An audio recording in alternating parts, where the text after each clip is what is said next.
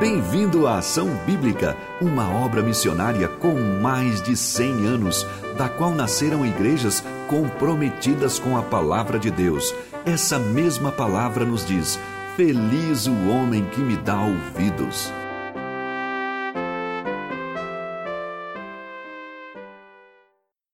Bom dia.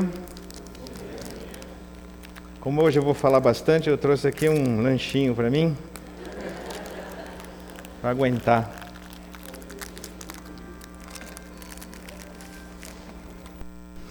Quem sabe o nosso tema de hoje? Vocês não leem o boletim, não? Vamos lá, quem sabe vai ganhar um bis. Dividir? Você foi criativa, vai. Quem sabe o tema de hoje? Pode olhar o celular aí, gente. Vocês olham o celular para tanta coisa e não olham para o. Pronto, Lisle, ganhou. Posso jogar? Ou indelicado? Posso? Você pega, Sérgio? Como o Sérgio está do lado da esposa, tem que dar para ele também. Pessoal da música, vem um representante aqui e leva um para os seis integrantes de hoje, que hoje vocês vocês estavam bem sintonizados. Vamos lá, quem vem pegar pelos seis que tocaram hoje? Espero que vocês gostem de bis, né? Obrigada. Quem mais quer ganhar?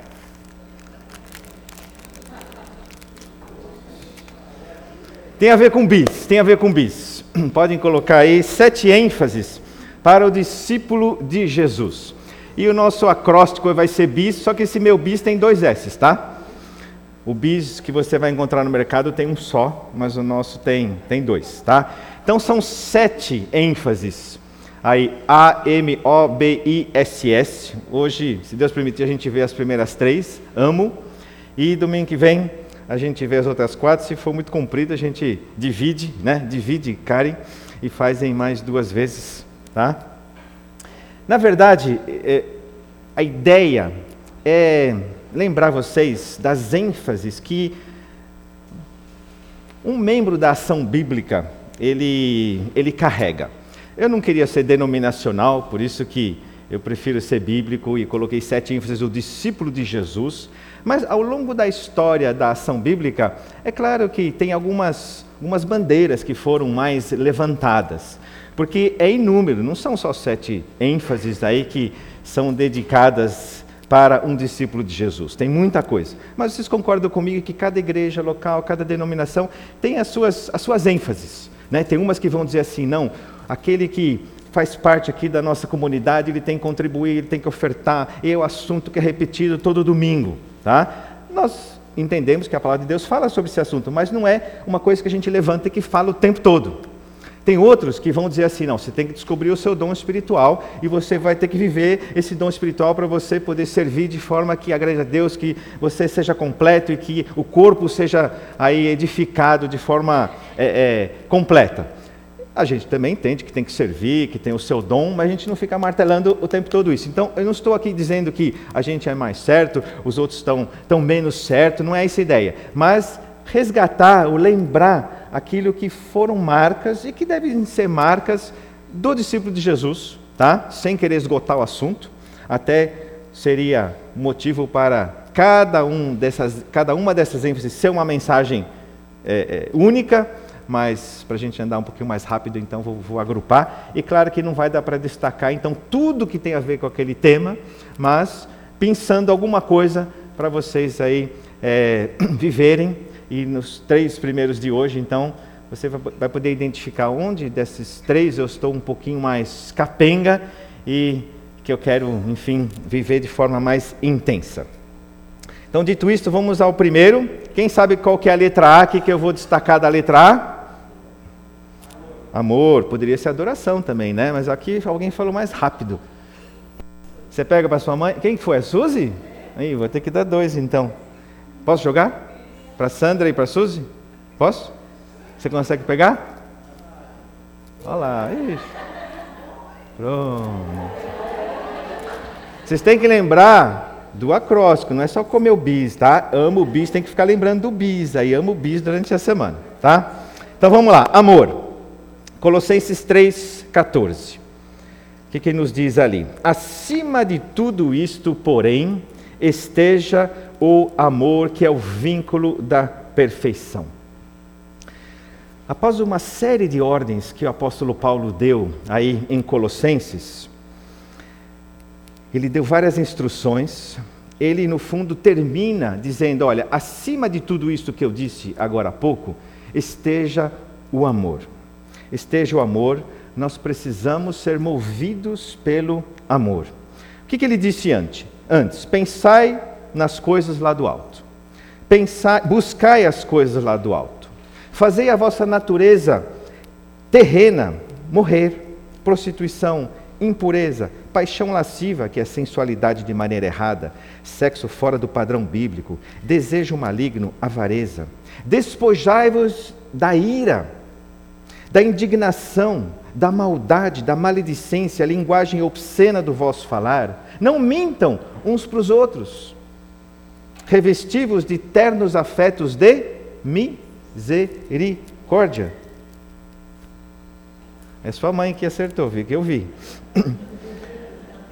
É, que mais? De bondade, revestivos de humildade, de mansidão, de longanimidade, de paciência. Suportai-vos uns aos outros, perdoai-vos mutuamente. É uma lista. Mas, sobre tudo isso, e acima de tudo, revestivos do quê? Do amor, que é o vínculo da perfeição. A motivação pela qual você deve falar, deve fazer alguma coisa, deve pensar, deve ser o amor. Precisa ser o amor. Vamos a alguns exemplos de outras motivações. Quando eu sou motivado pelo medo, e pode ser, eu faço muita coisa por medo. Às vezes o medo me motiva a obedecer. Quando o medo vai embora, o que, que acontece? Eu desobedeço, não, não, não obedeço mais porque eu perdi a motivação que me fazia. Eu lembro quando era jovem, eu tinha um certo receio, um certo medo de sair de casa sem ter lido a Bíblia. A gente foi, assim, ensinado de que a leitura da palavra de Deus é um dever, é uma, uma obrigação do cristão. Então, sair de casa sem ler a Bíblia, opa, estou vulnerável, estou em zona de risco. Vai que acontece alguma coisa porque eu não li. Não pode ser essa motivação, o medo, mas a alegria de ouvir a voz de Deus, ter um prazer, o um amor de, antes de sair de casa, de ouvir a voz de Deus e poder ter alguma coisa no coração e na mente que vai me direcionar naquele dia. Quem já fez coisas por medo? Ah, eu vou na igreja porque senão alguém vai me ligar e vai me cobrar. Ah, tá bom, né? Deus quer, acima de tudo, que nós sejamos revestidos do amor, que é o vínculo da perfeição. Isso vai trazer a perfeição que agrada a Deus. Que outras motivações a gente pode ter para fazer as coisas? Buscar uma situação financeira melhor, um crescimento intelectual. Se você faz as coisas, ler livros, fazer cursos e talvez até participar de coisas da igreja, de ensino com esse propósito, Primeira coisa, quando acabar esse, essa motivação, você vai deixar de fazer. Mas provavelmente você nunca vai deixar porque o ser humano é insaciável, ele nunca está satisfeito. Sempre está buscando mais, mais, mais, mais, mais. Né? Mas o triste vai chegar no final da vida e perceber que tudo isso foi em vão. Porque se não for por amor, a palavra de Deus diz que é tudo vão, tudo vão. Pensar que eu fui movido por alguma coisa que não glorificou a Deus. A única coisa que fecha tudo isso é o amor. É o amor que traz então sentido e durabilidade. Que outra motivação errada a gente pode ter? Receber um aplauso, receber um elogio. Quantas coisas você e eu já não fizemos motivados por um tapinha nas costas? E quando esse tapinha nas costas não veio, o que aconteceu? A gente se tornou livre para criticar e para dizer que absurdo, nem me chamaram aqui na frente. Quem já não viveu isso? Você vai lembrar exemplos dos outros, mas lembre o seu exemplo. Quantas vezes eu não fiz alguma coisa e no final fiquei chateado, puxa, nem falaram meu nome, nem me mencionaram, nem citaram, ninguém veio dizer que estava legal, que estava bom. Se a sua motivação, a minha, depende disso, eu quero dizer que a gente está errado.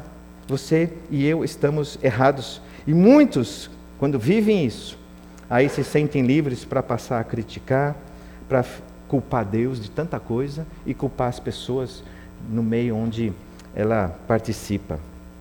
Se a sua motivação for, eu tenho um desejo forte de pertencer, de ser amado, de, de ser entrosado, então, uma motivação social, o que, que vai acontecer se eu não for entrosado no nível que eu espero, se eu não tiver esse senso de pertencimento, fazer parte daquele grupo na medida que eu tinha como expectativa, o que, que vai acontecer? Eu vou sair daquele grupo, ninguém me ama, e vou reclamar porque não fui motivado por aquilo que é perfeito, que é o próprio Deus, que é o amor do Senhor.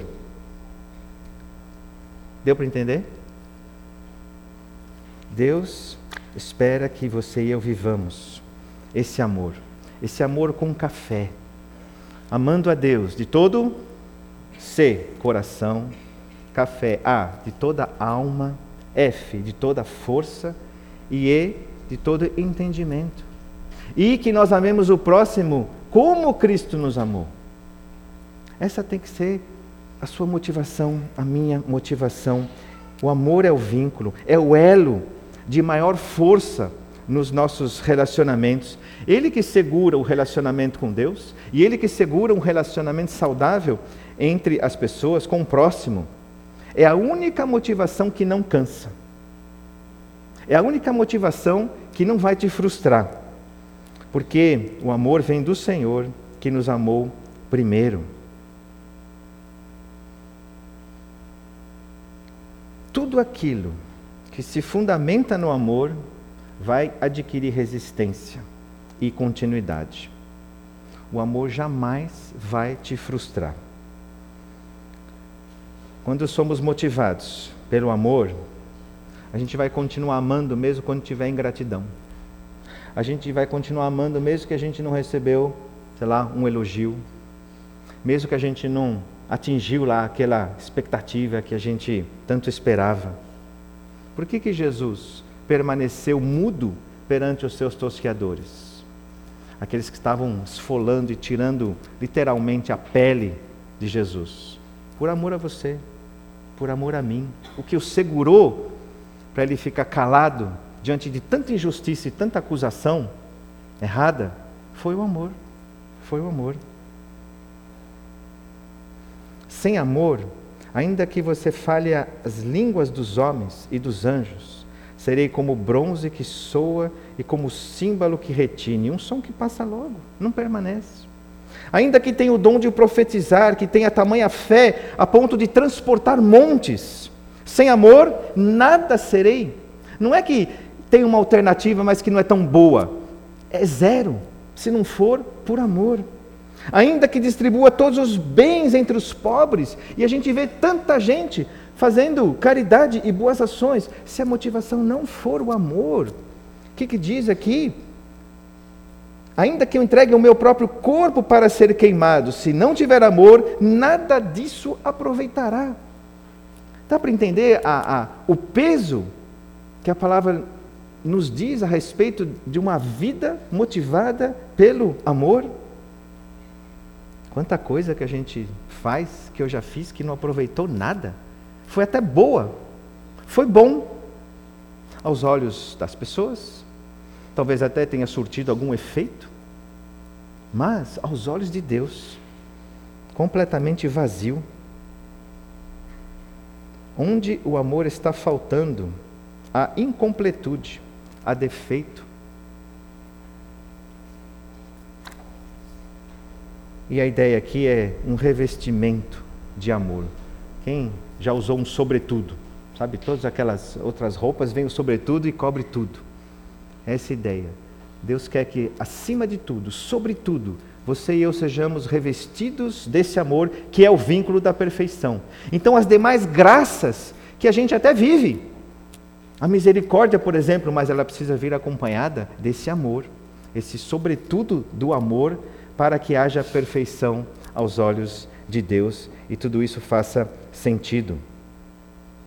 A nossa igreja tem sido marcada nos encontros presenciais por um amor por aqueles que chegam pela primeira vez, pela segunda vez. Ao longo desses últimos anos tem sido recorrente o testemunho das pessoas dizendo como eu fui bem acolhido, como eu fui bem recebido, uma igreja amorosa, uma igreja bondosa. Onde a gente pode avançar nessa ênfase? No segundo encontro. Será que a gente ama tanto quanto no primeiro, no segundo, no terceiro e quarto? Entendendo que não é apenas porque tem a, o, o, momento e tem a circunstância que sem dúvida ajuda, né? Mas Deus nos chama a gente a amar a Deus e amar o próximo o tempo todo, com aqueles que Deus traz, com aqueles que estão ao nosso lado, que são os nossos próximos. Então, um primeiro desafio do amo bis, há de amor. Ame como Cristo amou. Olhando lá para aquelas ovelhas, aquela multidão, como ovelhas aflitas, sem pastor, e ele teve compaixão. E a compaixão de Jesus, essa palavrinha, não é apenas dó, porque às vezes a gente tem dó, mas não é amor. Ai que pena, tadinho. Compaixão é sofrer pela dor do outro a ponto de querer sanar aquela dor. Então, motiva eu a enxergar aquilo e falar: isso não pode ficar assim, isso tem que mudar. Isso é compaixão. Quando eu quero minimizar a situação que os meus olhos estão enxergando daquela pessoa. Então, esse, o amor é uma, é uma ação. O amor ele vai na direção para resolver aquela situação que eu estou vendo na minha frente. A segunda ênfase, a segunda letrinha do amo, quem sabe o que pode ser o M? Meditação. Oi? Meditação. Poderia ser, mas não é aquela que eu escolhi. E agora, hein, Marina? Mas você, você mandou bem, você foi criativa. Opa! Quem sugere outra coisa? Oi? Não? Missões. Você já ganhou bis, né? Vai pro Leandro então. Você pode? Não pode, né?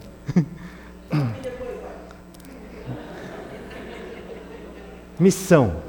Uma ênfase da ação bíblica é a missionalidade. Abra sua Bíblia em Atos 8. Atos 8, 26 e 30 a 31. Nós, o Léo e eu e mais alguns ouvimos essa, essa mensagem aí numa conferência que nós fomos alguns, algumas semanas atrás.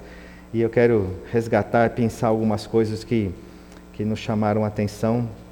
Atos 8, 26 a 31. Um anjo do Senhor falou a Filipe, dizendo: Desponte e vai para o lado do sul, no caminho que desce de Jerusalém a Gaza. Um texto bem atual, né, gente? É a faixa de Gaza, viu? É Gaza. Gaza lá em Israel, que Filipe foi chamado aí pelo anjo para se encontrar. Este se acha deserto. Ele se levantou e foi. Eis que um etíope, eunuco, alto oficial de Candace, rainha dos etíopes, o qual era superintendente de todo o seu tesouro que viera adorar em Jerusalém. Estava de volta e, assentado no seu carro, vinha lendo o profeta Isaías.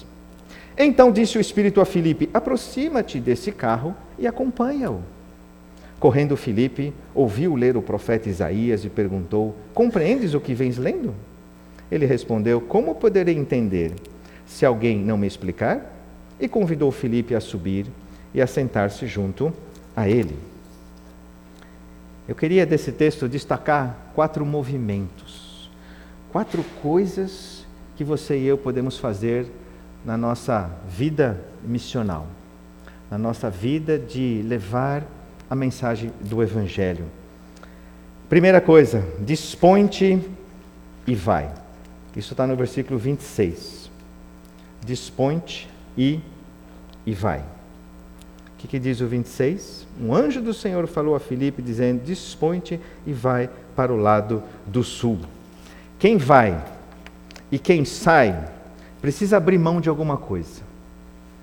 Abraão, quando convidado por Deus, Deus disse a ele o que? Abraão, sai da tua terra, sai da tua parentela, exatamente, sai da casa de teu pai e vai para a casa que te mostrarei. Isso é Deus falando para Abraão, mandou uma mensagem para ele, ó, sai da tua terra, sai da tua parentela, sai da tua casa, né? E vai para a terra que eu te mostrarei.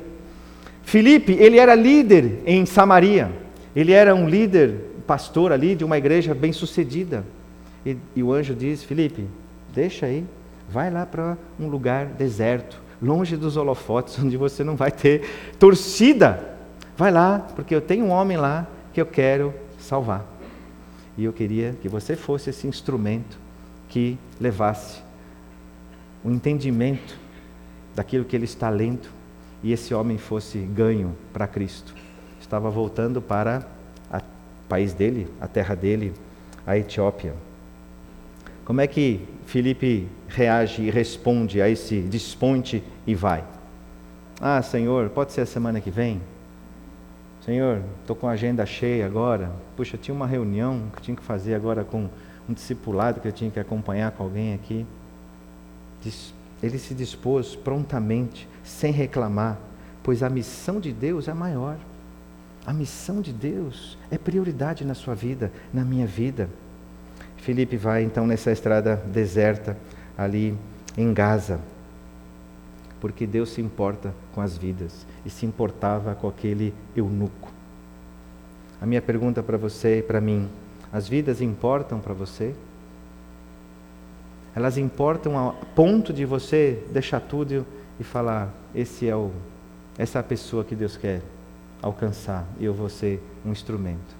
Pode ser no ônibus, pode ser no metrô, pode ser na rua, pode ser um vizinho, pode ser em qualquer encontro social. Será que o seu coração, a sua mente está voltada para amar aquilo que Deus ama? Deus amava esse eunuco, sabia o trajeto dele. Vai lá, que eu quero alcançar essa vida. Dispõe-te e vai. O segundo movimento é aproxima-te. Olha aquilo que nós lemos no versículo 29. Então disse o Espírito a Filipe: aproxima-te desse carro. Chega mais pertinho. O Espírito falou: chega mais perto, gruda nele, lado a lado.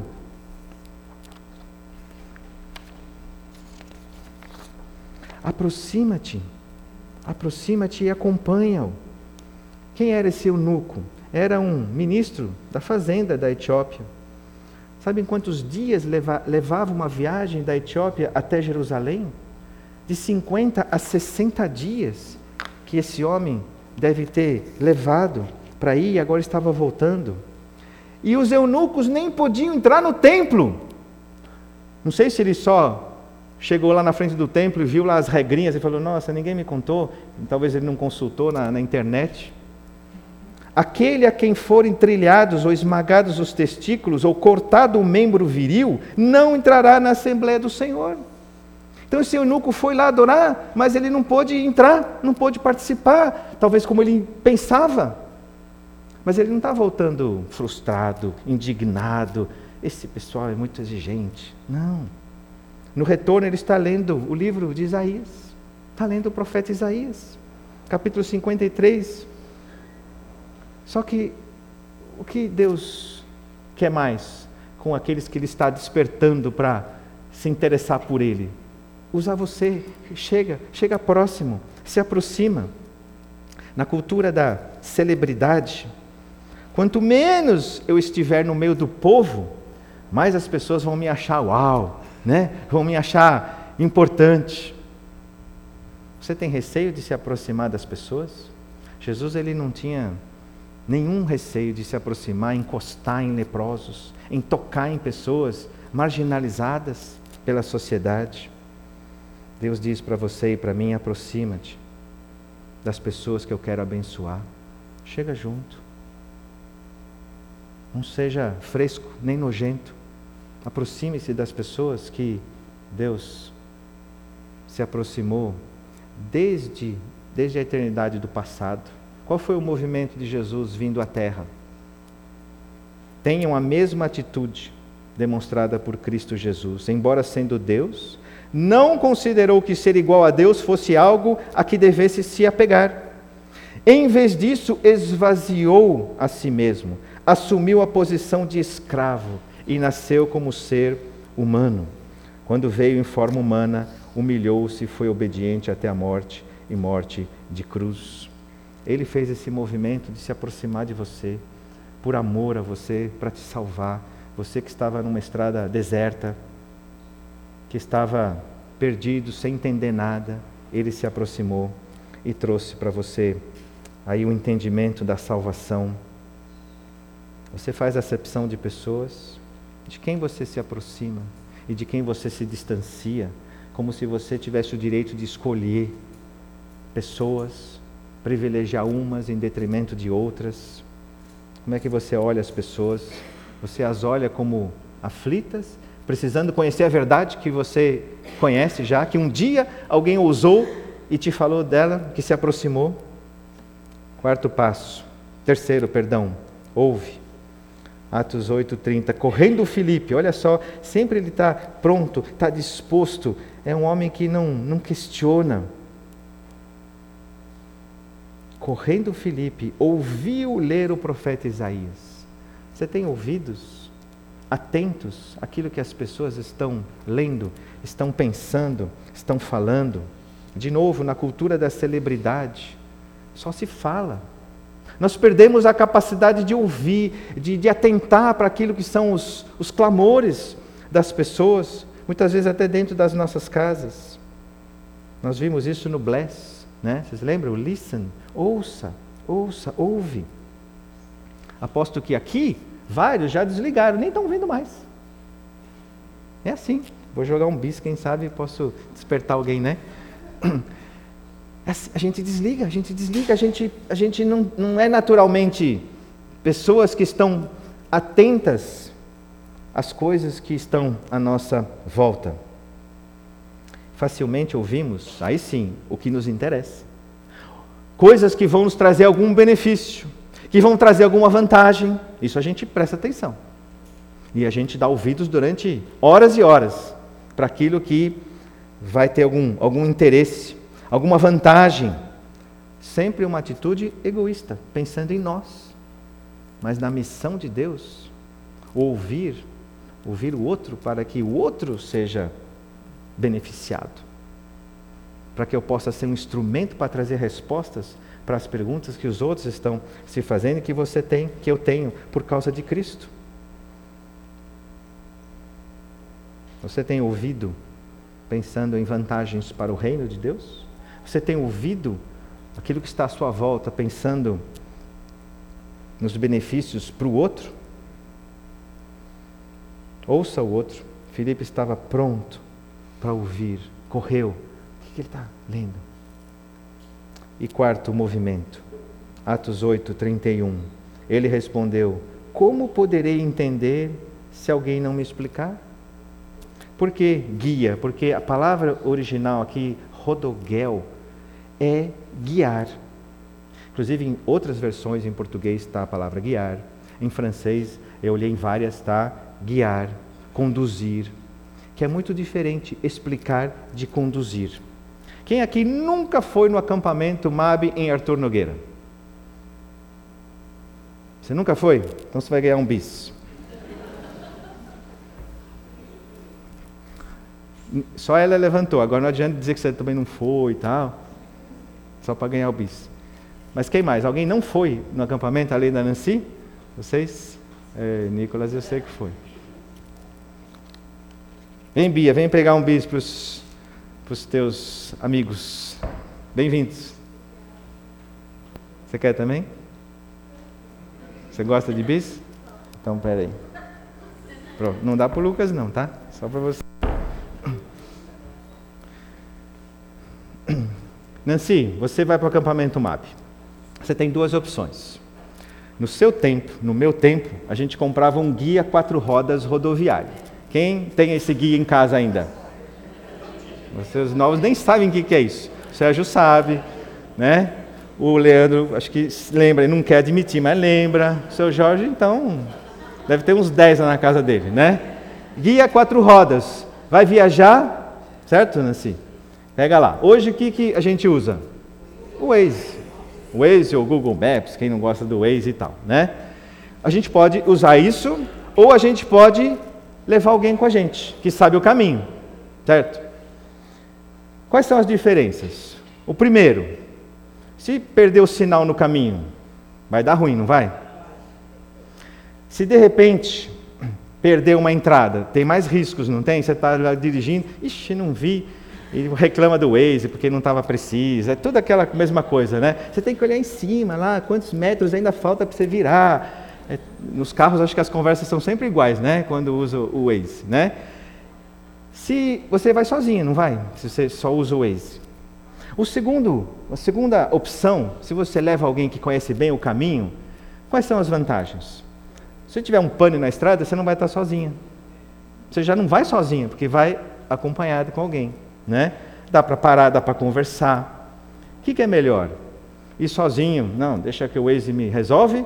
Ou ter alguém do seu lado que vai suar com você, que vai passar frio com você, que vai bater um papo gostoso, que não vai errar o caminho, que vai ser divertido, vai ser gostoso? O que, que é melhor? Se você é de Deus, você gosta de pessoas, você vai querer ir com pessoas. Se você respondeu quietinho, não, prefiro sozinho, então, trate de mudar, porque uma vez que você é de Deus, você precisa aprender a se relacionar com as pessoas, porque Deus se relaciona com pessoas. Deus é relacional e quer que você e eu lidemos com pessoas, amemos pessoas. Não dá para você fazer isso solitário, online, é presencial. Então, a missão de Deus é pensada em estar com pessoas. E por isso que aqui a palavra é: guia esse homem. Não só explica, porque explicar, eu posso explicar por mensagem, por WhatsApp, blá, blá, blá, blá. não estou dizendo que isso não, não tem o seu lugar, mas aqui é muito mais forte. Olha, senta, sobe com ele, talvez você vai dar uns quilômetros no sentido diferente do que você está esperando, mas eu quero que você guie, guie essa pessoa. Deus quer que você e eu façamos esse movimento lado a lado, que você se disponha primeiro, abra mão, e vai na direção das pessoas, porque Deus ama pessoas e quer salvar. Pode ser na faixa de Gaza, pode ser longe dos holofotes, estrada deserta. Aproxima, chega perto, presta atenção no que está sendo lido, dito pelas pessoas. E o último, guie, guie, seja essa pessoa que, que está ali para dizer: olha, vamos ler junto, vamos, vamos entender isso aqui. Aí percebe olho no olho, percebe coisas, sensações e tal. Você fala, puxa, aqui, aqui tem uma resposta de Deus. É, é muito diferente quando a gente está junto ou quando a gente simplesmente informa pessoas de alguma coisa.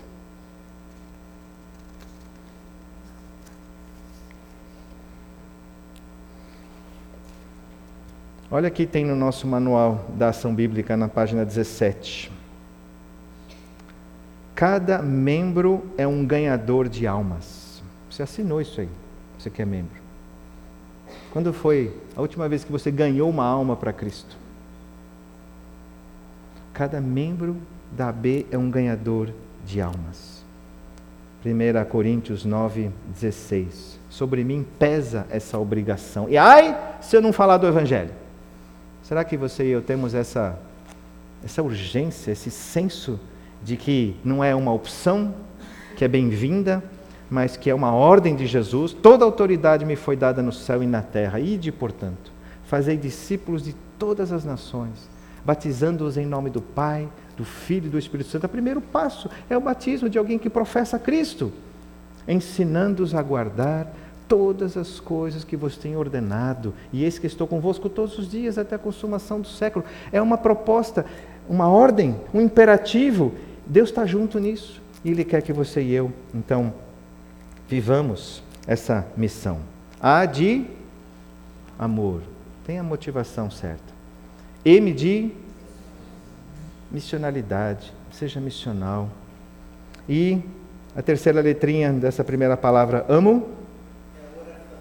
Oração, João. Você está doido por um bizinho aqui, João? Vai. Ele estava esperando, ele olhou no computador lá da Débora. Só... Não. Para... Parabéns. Obrigado, pastor. O que, que, que poderia ser além de oração? Obediência. O que mais que poderia ser? Lucas 18, 1 a 8. Também destacando apenas um, um aspecto aí da oração. Disse-lhe Jesus uma parábola sobre o dever de orar sempre e nunca esmorecer. Havia uma certa, em certa cidade, um juiz que não temia a Deus, nem respeitava homem algum. Havia também naquela mesma cidade uma viúva que vinha ter com ele, dizendo: Julga a minha causa contra o meu adversário. Ele, por algum tempo, não a quis atender. Mas depois disse consigo: Bem que eu não temo a Deus, nem respeito a homem algum. Todavia, como esta viúva me importuna, julgarei a sua causa, para não suceder que, por fim, venha molestar-me. Então disse o Senhor: Considerai no que diz este juiz iníquo. Não fará Deus justiça aos seus escolhidos, que a Ele clamam dia e noite, embora pareça demorado em defendê-los? Digo-vos que depressa lhes fará justiça. Contudo, quando vier o Filho do Homem, achará, porventura, fé na terra? Essa parábola e a seguinte do fariseu e do publicano tratam da oração. Essa primeira, dessa viúva, sobre uma oração perseverante, e a do fariseu e do publicano, de uma oração feita com humildade. A primeira traz um motivo na própria parábola. Jesus está dizendo: Eu estou dizendo para vocês, essa parábola, o meu desejo, o meu propósito é que vocês orem sempre e vocês não esmoreçam, não desanimem, não afrouxem, não deixem essa prática de lado. Por isso que ela também é chamada de a parábola da viúva perseverante ou da mulher persistente. Se o juiz iníquo concede, enfim, a resposta, concede a causa aí para essa viúva, atende e resolve, quanto mais o nosso Pai Celeste, que é bom, que é amoroso, vai atender aqueles que pedem com insistência. Algumas lições dessa parábola. Primeira, a oração tira o desânimo. É justamente a falta de oração que vai te levar ao desânimo. Por isso, ore, vigie. O Senhor Jesus tinha acabado de falar sobre escatologia no contexto anterior dias difíceis, dias onde a situação para os discípulos dele não seriam situações nada fáceis de serem vividas. Por isso, orem, orem, orem perseverantemente, não desanimem. As circunstâncias podem ser difíceis na sua vida, situações complexas.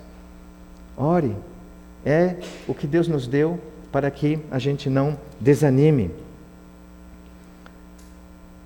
é pedido que, desde que Jesus voltou ao céu, até o retorno dele, o discípulo dele ore perseverantemente, sem esmorecer, na certeza de que as suas súplicas serão respondidas e atendidas.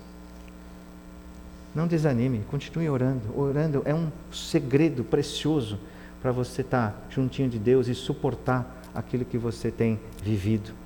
Segunda lição, a oração perseverante é um dever.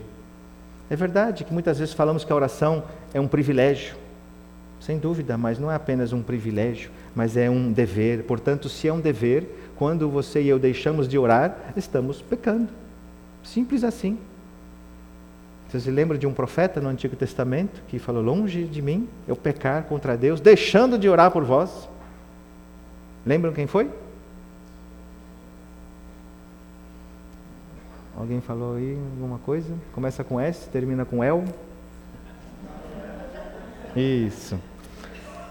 Portanto, oração não é apenas usufruir de um privilégio, mas é, é um dever, né? É, e deixar de orar é descumprir esse dever. Terceira lição: a oração não é um pedido de um desconhecido a um magistrado injusto. Há um contraste aqui entre a viúva e os escolhidos de Deus. A viúva, aqui, ela é desprotegida, que era ali o que acontecia com as mulheres sem marido, indefesas. Não possuía um protetor natural. Ela não conhecia de fato o juiz, não era nem respeitada por ele, ela não tinha acesso ao, ao tribunal, não era alguém influente. Jesus, nessa parábola, ele não está dizendo que o povo dele é igual essa viúva, muito pelo contrário. Se essa viúva era sozinha, desconhecida, desprotegida, nós somos filhos de Deus. O seu nome, o meu nome está rolado no livro da vida, no céu. A viúva não tinha acesso ao juiz. Você e eu temos, junto a, a Deus, acesso ao advogado, ao Senhor Jesus. Ele é o nosso grande sumo sacerdote que nos assiste em nossas fraquezas. Ela não tinha nenhuma garantia ou promessa de que o juiz atenderia a sua causa, mas você e eu temos nas Escrituras N promessas que você e eu podemos nos apegar e saber que elas serão respondidas e atendidas por um Deus generoso que cumpre as suas promessas. A viúva, ela não tinha onde se dirigir propriamente dito, apesar de buscar o juiz, não tinha um, um tribunal, mas nós, filhos de Deus, nós temos acesso livre ao trono da graça do nosso Deus. A viúva sofria hostilidades por parte desse juiz iníquo que não julgava a causa dela. Você e eu não sofremos nenhuma hostilidade, pelo contrário, somos amados, queridos e recebidos, acolhidos pelo nosso Deus para que a nossa causa seja julgada. Quarta lição: a oração é um pedido dos escolhidos ao Deus justo. Há um contraste aqui entre esse juiz e o nosso Deus. O juiz é arrogante, é egoísta, não teme a Deus, não respeita a homem algum, muito diferente do nosso Deus, que, que te ama, que, que é bom. A gente cantou hoje da bondade do nosso Deus. O juiz queria se ver livre dela. Deus é aquele que quer você pertinho dele. Deus é um Deus cheio de misericórdias, um Deus que nos consola em todas as situações. Ele tem pressa em fazer justiça, ele tem prazer em socorrer as necessidades dos seus. Ele ouve as tuas orações e depressa ele tem prazer em responder. Quinta lição: a oração não é atendida conforme a agenda dos homens, mas segundo a vontade soberana de Deus. Nós temos aqui uma questão de cronos, que parece que está demorando, né? O texto fala. Mas depois você lê e vê, depressa esse Deus fará justiça. Então, talvez o cronos esteja demorando para você colher a resposta que você tanto deseja da parte de Deus. Mas o kairos de Deus é sempre na hora certa, não atrasa, vai ser conforme a vontade dele no momento exato. Aos que clamam a Ele dia e noite serão atendidos, mesmo que pareça de, demorado. Você tem clamado dia e noite? Ô, Patrick, de noite eu estou dormindo. Dia e noite, Deus tem prazer em responder o seu clamor. Sexta e última lição: o fim dos tempos será marcado pelo declínio da fé, portanto, pelo esfriamento da prática da oração.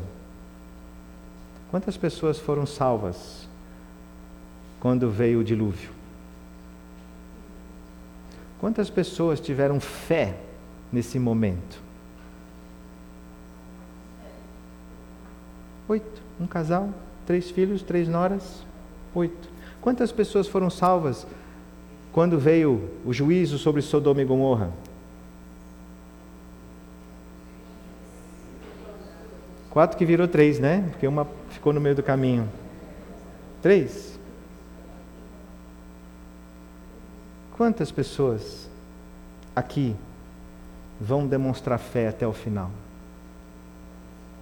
Você vai, ficar, vai manter a sua fé, independentemente das circunstâncias? Ou você vai abandonar? o texto termina desse jeito. Quando vier o filho do homem, achará porventura fé na terra? Só ora a Deus, insistentemente persistentemente, quem tem fé. Quem acredita em Deus até o final, de que Ele é Senhor, de que Ele é soberano, que Ele tem a história nas mãos. Não esmoreça, não desanime. Ore, ore até a segunda vinda do nosso Senhor. Não afrouxe, não desfaleça, não deixe a preguiça tomar conta. Efésios 6, quando fala da armadura que a gente deve se revestir para resistir contra o adversário, versículo 18 nos diz: com toda oração e súplica, orando em todo tempo no Espírito, e para isto vigiando com toda perseverança e súplica por todos os santos. Isso para você resistir no dia mau e permanecer inabalável. Olha aqui que diz o manual de membros: cada membro é um homem ou mulher de oração. Você tem sido um homem de oração? Você tem sido uma mulher de oração?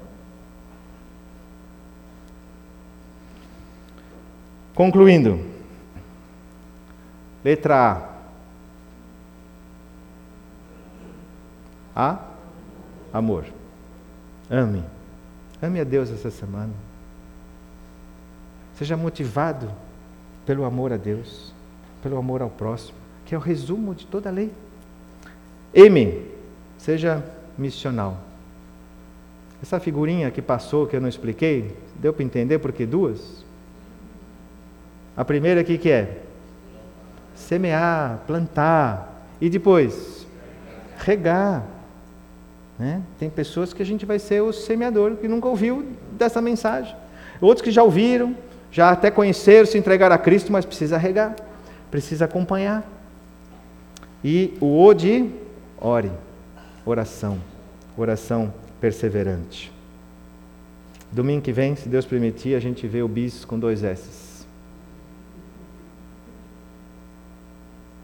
Abaixe a sua cabeça e, e decida por uma dessas três coisas para você viver mais essa semana. Talvez um desses três está meio devagar na sua vida. Talvez a sua motivação não está alinhada. Talvez a sua missão está tá deixada de lado. Tantas oportunidades passaram e você está aí de boca fechada ou talvez seja a oração que você deixou. Então escolha uma das três. Fala, Deus, me perdoa de ter sido negligente nas coisas que o Senhor espera de um discípulo teu. E me ajuda a, a crescer, a melhorar nessa área. E você diz para Deus onde você deseja avançar um pouco mais.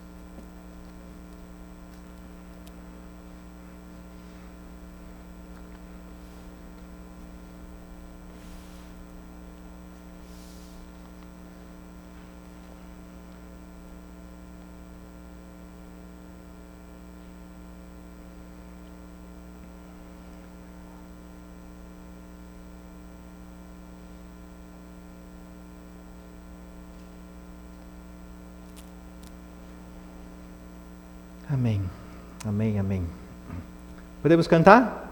Tem mais uma, um cântico antes da ceia?